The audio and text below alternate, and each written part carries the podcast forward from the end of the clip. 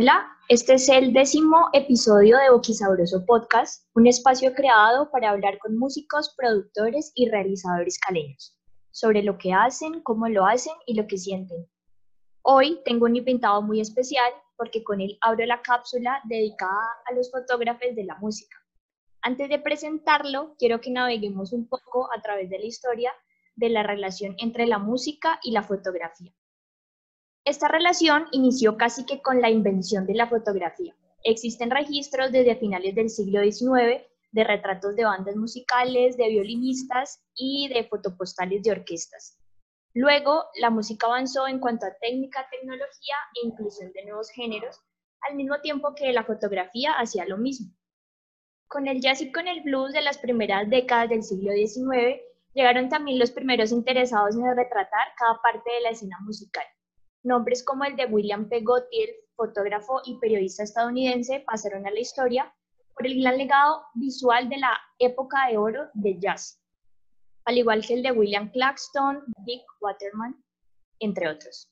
Posteriormente, con el surgimiento del rock and roll en la década de 1950, este lazo entre la fotografía y la música se estrechó un poco más debido a que los fotógrafos estaban interesados ahora en retratar, además de los artistas en el escenario, su vida fuera de él, su cotidianidad, entregando al público interesado material con el cual se pudiera sentir identificado o no con ellos. Alfred Wetterner, fotógrafo de Elvis Presley, es un buen ejemplo de esto.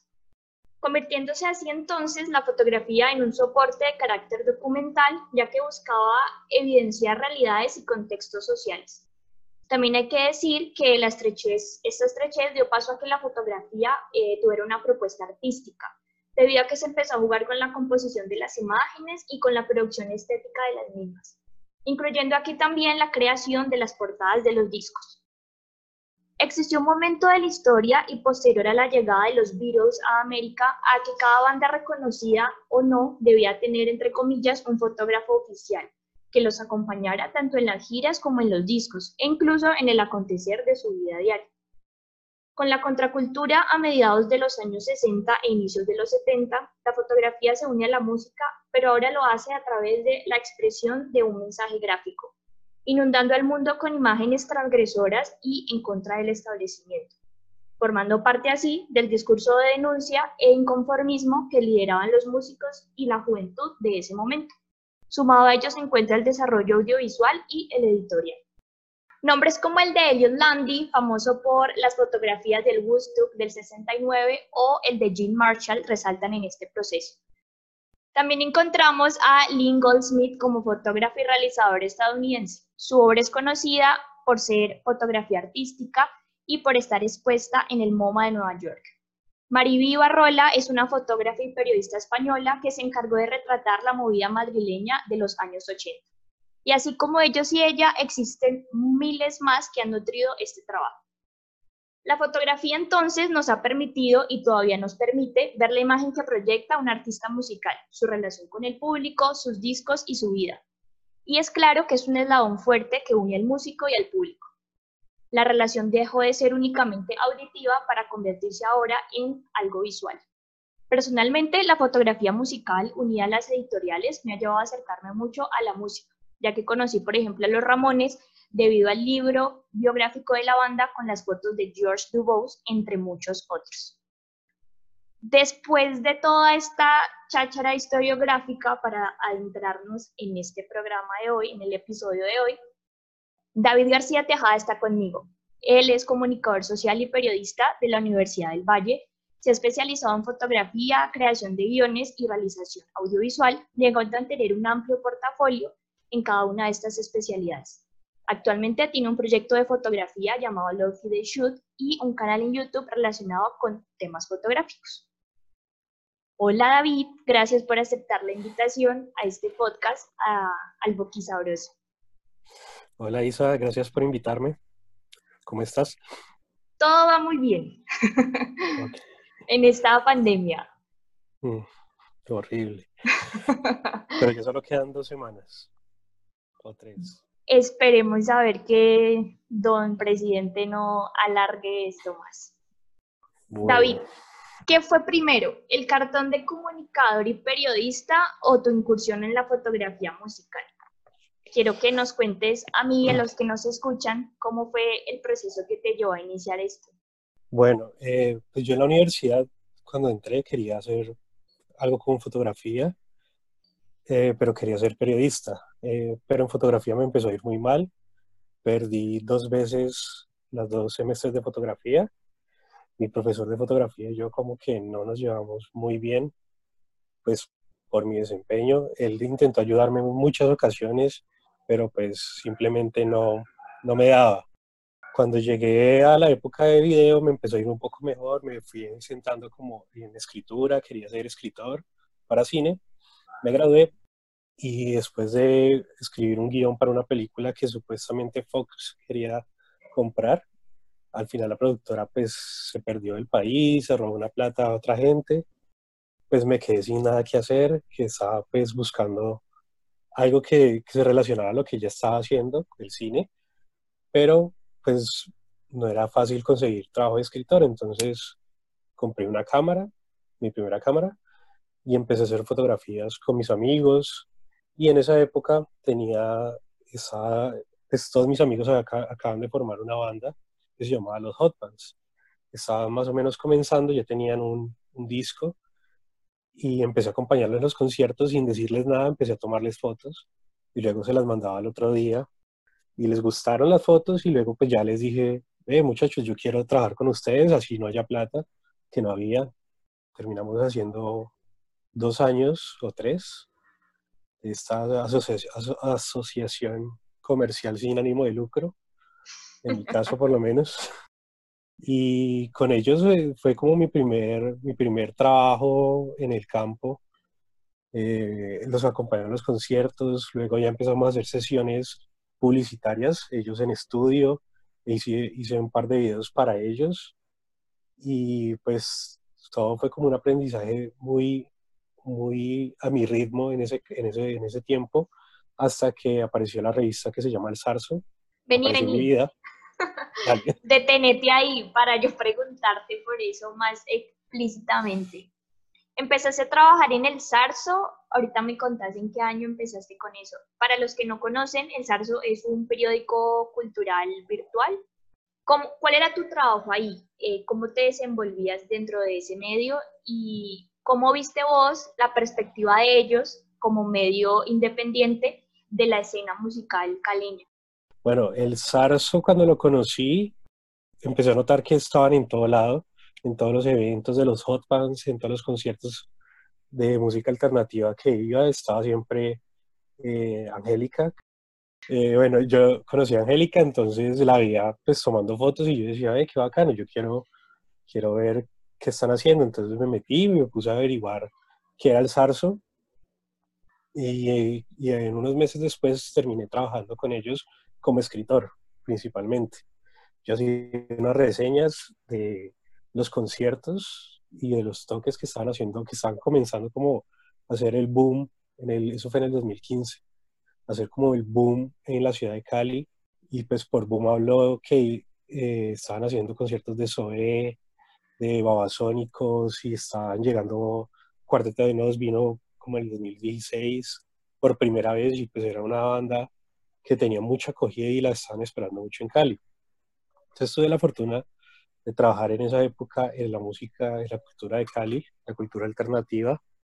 Con el tiempo, como después de un par de meses, le dije a Renzo Delgado, él es el, dueño, creador y, editor de la revista El Zarzo, que si también podía tomar fotos. Y me dijo que claro, que todo era bienvenido y empecé también a hacer la reseña, a hacer las fotos y un día también se me ocurrió hacer video, pero eh, pues para cuando hice video ya estaba terminando la época que estaba trabajando con ellos, entonces no pude hacer mucho. Entonces me quedé haciendo la fotografía de los conciertos y de mis entrevistados también. ¿Cómo viste el, el, la relación de ellos con la escena? ¿Era un, una relación de apoyo? ¿Estaban de observadores únicamente? Eh, pues uno esperaría que una, que una revista que, que en teoría eh, se dedique solamente a reportar lo que está pasando, pues sea un testigo lejano de, lo que, de, la escena, pero en el caso del Zarzo, siento que fue como una parte, si no vital, pues muy importante, eh, no solo en la promoción, porque pues era uno de los medios que más promocionaba y en ese momento pues, teníamos una audiencia, no sé en números qué tan grande, pero sentía que era conocida y lo que ellos posteaban pues tenía un alcance en el público. Tengo la noción de que Renzo también trabajó mucho con los creadores de estos eventos, con los, con los, con los gestores culturales. Ah, ok. trabajó en la gestión cultural de traer a algunos de los artistas, pues él, a veces lo veía metido en la parte de, medios de los eventos, como trabajando oficialmente para ellos, y entonces el salsa se volvió como un brazo más de, de, la maquinaria que, que, hacía que esto pues tuviera como más alcance en el público, que la gente comprara las boletas y, y pues era, fue una época muy divertida para, pues, por lo menos para mí, ir a conciertos cada semana, cada dos semanas, pues no me pagaban, pero tenía las boletas gratis, a veces me daban boletas para, para mi pareja o para mis amigos, a veces me decían que podía regalar eh, no sé, que tenía para regalar cinco boletas el mismo día del concierto, que habían abierto un concurso o algo fallaba o, o simplemente están regalando lo que sea, que le dijera a todo el mundo que se metiera a buscar las, las boletas y podía llevar mucha gente. Entonces, pues por ahí la cultura creo que se movía bastante. Ahora estabas contando la relación que tienes con los hot fans, que son tus amigos que formaron una banda no sé, contanos más, amplianos más acerca de esta relación en cuanto que les hacías las fotografías, los videos, estuviste con ellos cuando fueron al Estéreo Picnic, ¿cómo fue, cómo fue esta relación y si continúa o cómo está ahora? Listo. Eh, bueno, sí, con ellos comencé eh, a finales del 2014 y pues en esa época mis fotos eran horribles. Y igual ellos pues con con el cariño que me tenían y porque de pronto no había muchas opciones, pues las aceptaban y las empezaron a usar en, su, en sus redes y para su publicidad. Y pues me dieron la oportunidad de, de, mejorar mucho durante un tiempo. Y bueno, eh, básicamente pues yo, yo los seguía a todo lado, eh, a todos los conciertos, a todas las presentaciones y empecé a grabar por mi cuenta. No, sé, no tenía ningún propósito estas grabaciones, siempre pensé que en algún momento quería hacer algún documental, si ellos llegaban a hacer algún fenómeno mediático, o simplemente pues contar la historia de, una banda de aquí de Cali. Y empecé a grabar. Cuando sacaron el primer disco, nos escribieron de Radiónica y estamos, estamos trabajando en el, primer, en el primer video del disco.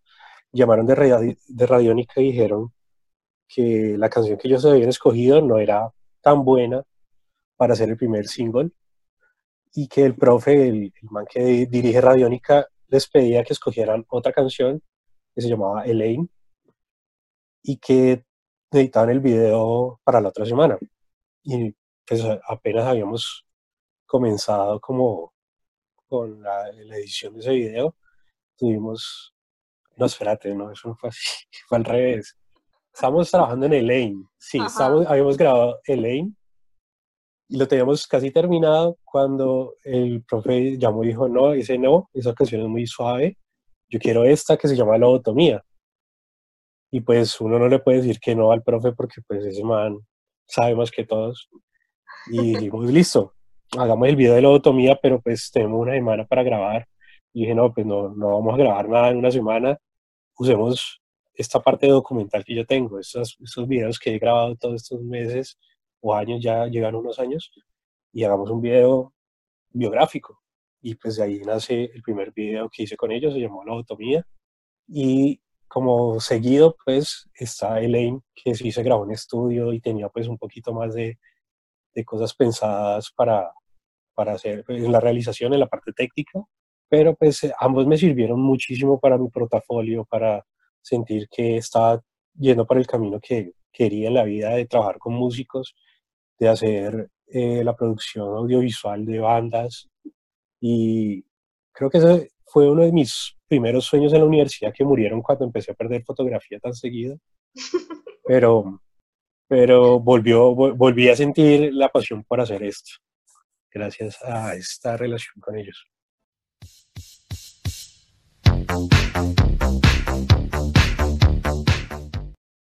Yo siento que en cada lugar donde has estado, eh, sea cubriendo un festival o siendo espectador con cámara, has construido uh, como un hilo con imágenes, una historia de la escena musical caleña, sea porque estés fotografiando a gente de la escena local, como de Black Foxes, Electric Sasquatch, Rayson Cole, bueno, entre mucha otra gente que tú has fotografiado, además de los artistas que han visitado la ciudad.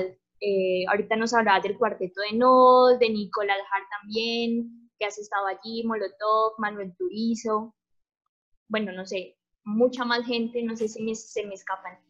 Pero te pregunto, ¿esto es intencional en cierto modo, como crear este hilo conductor de imágenes? ¿O es completamente aleatorio y hace parte de lo que sos, porque sos un consumidor de música? Pues no, no, no creo que sea aleatorio, pero tampoco le he dado como Em, no ha sido mi intención sentir que soy la voz de la voz audiovisual de algo, de algún movimiento. Creo que eh, siempre sentí que, yo estaba ahí, que, o sea, siempre me sentí afortunado de estar ahí. Y lo que estaba haciendo no era tanto por ellos, sino por, por la gente que lo estaba viendo.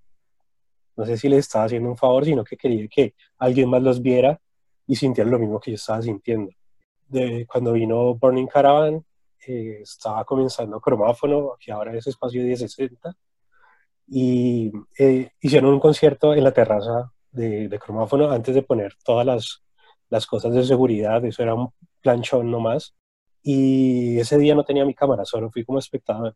Y recuerdo que yo lo único que quería era que todo el mundo viera ese concierto, quería ponerlo en vivo, y creo que eso siempre ha sido como mi, mi motivación, mostrar, mostrar lo que estoy viendo en ese momento. De pronto lo del hilo conductor, eh, no sé si lo decís como, como, una, como una narración audiovisual o como un estilo fotográfico, no sé cómo por dónde va. Como una, una narración que tú haces de, de, tu día a día o del trabajo que estás haciendo en ese momento con las bandas, porque de todas maneras lo que hace un periodista es narrar los hechos y yo siento que tú lo haces a través de las imágenes. Sí, sí, bueno, sí, también tiene algo, algo de, pensamiento lo que, lo, que, lo que he hecho en ese sentido. Aunque no, es la primera vez que me pongo a reflexionar hacia el pasado. está en ese sentido. Siempre lo que veía era la calidad de mis imágenes, como que yo decía, eh, me costaba mucho enfocar porque uso gafas y ahorita pues las cámaras enfocan solas, entonces pues, la, la, tecnología me ha ayudado muchísimo a mejorar. ¿Cómo fue tu trabajo, bueno, o si sigue estando, con el medio independiente Bizarromesa?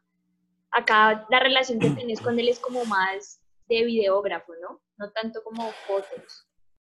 Bueno, sí, eh, la relación fue hace un par de años, fue pues, la idea fue que iba a ser como un programa piloto y luego continuar pero no se dio en ese momento.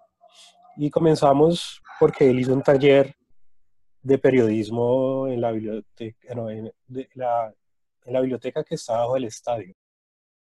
Y empezamos a hablar del tema y yo quería hacer algo más con la música. El saxo en ese momento pues estaba un poco como desapareciendo, aunque no ha desaparecido del todo, pero pues me ha bajado mucho al ritmo. Y yo quería seguir trabajando con la música entonces decidimos hacer un especial de DJs caleños. Eh, Bizarro ya lo tenía bastante pensado. ¿Eso fue hace un año más o menos? Dos años. Dos años exactamente. Él ya tenía pues sus DJs pensados, entonces lo del formato eh, entrevista común y corriente, pero yo quería hacer una, unas capsulitas para, para Instagram. Quería que fuera como más dinámico ver algo en, en, redes sociales, en Instagram más sobre todo, que estaba comenzando, pues ya había comenzado, pero estaba como explotando eh, el, medio y quería hacer algo para Instagram, no solamente una entrevista de 10, 15 minutos, que también lo hicimos, lo subimos a YouTube. Y pues fue muy, muy, muy enriquecedor el, la experiencia, conocer como los DJs caleños, cómo estaban produciendo sus, sus eventos y algunos produciendo pues la propia música, pero en últimas pues era, era un especial sobre la rumba, sobre la rumba alternativa en Cali. Y yo quería un poquito más de, de creación musical, me gusta más trabajar con artistas que están produciendo sus propia, su propia cultura, sus propios, sus propios medios. Y por eso me desmotivé un poco y pues también que eh, conseguí un trabajo eh, de oficina que me alejó un poquito de la fotografía. Ahora qué bueno que tocas el tema de la música, bueno, de la rumba más bien, porque la escena musical caleña creo yo que no sería, no estaría completa si no se tocaran los espacios de rumba. Y pues como lo acabas de decir, allá también llegaste vos con tu cámara. Yo quiero saber si consideras que es un espacio ideal para, para que vos seas el lente de la fiesta, o sea, para contar la escena musical caleña a través de, de la rumba, si es, si es importante. Pues yo creía, creo todavía, que es importante contar la, la, rumba caleña, así no sea alternativa, en imágenes. Creo que no solamente en fotografía, sino que en video, pues el documento histórico algún día le va a servir a alguien para estudiar, estudiarnos como, como ciudad. Y pero creo que ahorita la rumba, después de la, de la pandemia, va a ser muy interesante, por lo menos visualmente, con máscaras, con la distancia, compararlo como, como lo, que estaba pasando en Cali, que era, por lo menos en la purga, que era una, un amasijo de gente, una sola masa. Entonces, sí, pues a mí me gustaba cuando, cuando empecé, también hice pues eh, trabajos freelance para los, los The Boys y para algunos otros, otros locales de, de rumba que me gustaba como coger el ambiente, las luces que están en el ambiente sin usar flash y registrar los momentos en que la gente no me estaba posando, no me estaba mirando, sino que estaba bailando de verdad. Y me di cuenta que no me gustaban las parejas cuando estaban bailando. Por lo menos una pareja cuando, estaba, cuando iba a, la maldita primavera, que me tocaba tomar fotos de solamente las parejas. Era muy aburrido porque pues están mirando la una a la otra frente y, coger, y me gustaba coger caras. y no podía coger las caras bien, siempre era un parcial, un deladito. Mientras que la gente que iba, no sé, a Cielo Jaguar, a La Purga, pues, a todos estos sitios alternativos, puede bailar sola muy, muy cómodo, muy cómodamente y se expresa mucho más con el cuerpo, con las manos, con la forma en que se viste.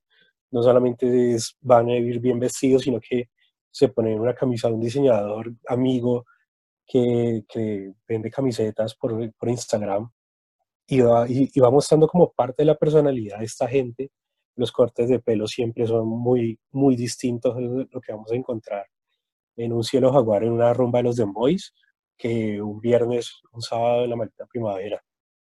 Entonces creo que sí es importante la rumba como todo, pues igual no creo que yo pueda contar mucho de una rumba normal, de una rumba común, eh, tipo, pues no sé, en Venga, porque no es mi, mi, mi terreno, no entiendo muchas cosas de lo que pasa ahí, pero creo que sí pude, pude contar un poco en imágenes lo que estaba pasando en mi casa en Cielo Jaguar.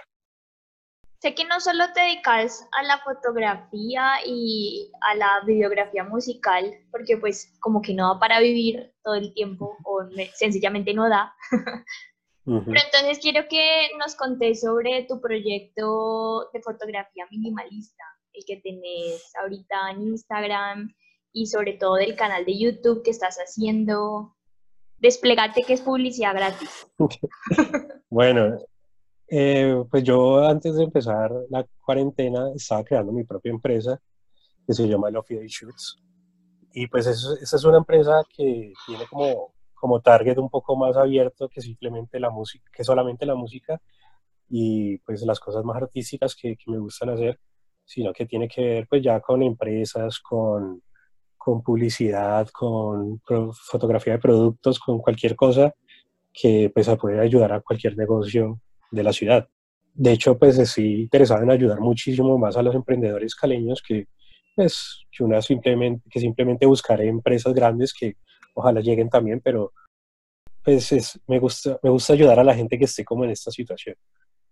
En Instagram creé este proyecto con la fotografía más minimalista que pude, que puedo hacer en una ciudad como esta. Y me cuesta, y, me cuesta mucho trabajo, pero me, me, divierte mucho buscar estos espacios donde, no sé, puedas aislar a una persona, a un sujeto, y, hacer una fotografía que no, que, que, el, que el fondo sea parte de la fotografía, pero el fondo yo no lo creé, y tampoco es que el fondo se robe el protagonismo. Digamos, si yo tomo una foto por mi ventana, se van a ver cables, se van a ver alambres de púa, se va a ver el techo de mi vecino lleno de escombros y creo que en esta ciudad pasa muy seguido. Los cables de luz están, nos, nos bloquean el cielo toda la vida y, y, esto creo que nace desde que yo era chiquito. Cuando yo la buseta para el colegio me quedaba mirando por la ventana y decía, creo que nunca he visto el cielo sin algo dentro de mi campo visual que, que sea hecho por el humano.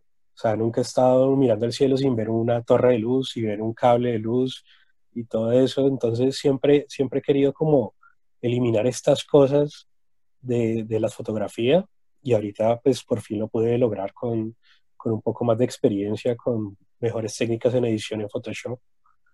Y eso es simplemente una forma de expresar lo que, lo que yo veo, que siento que se ve bonito y porque me gusta mucho la arquitectura, me gusta mucho las figuras geométricas, entonces es una forma de mostrar una, versión de Cali que no existe, pero sigue siendo la Cali que todos podemos reconocer en una foto.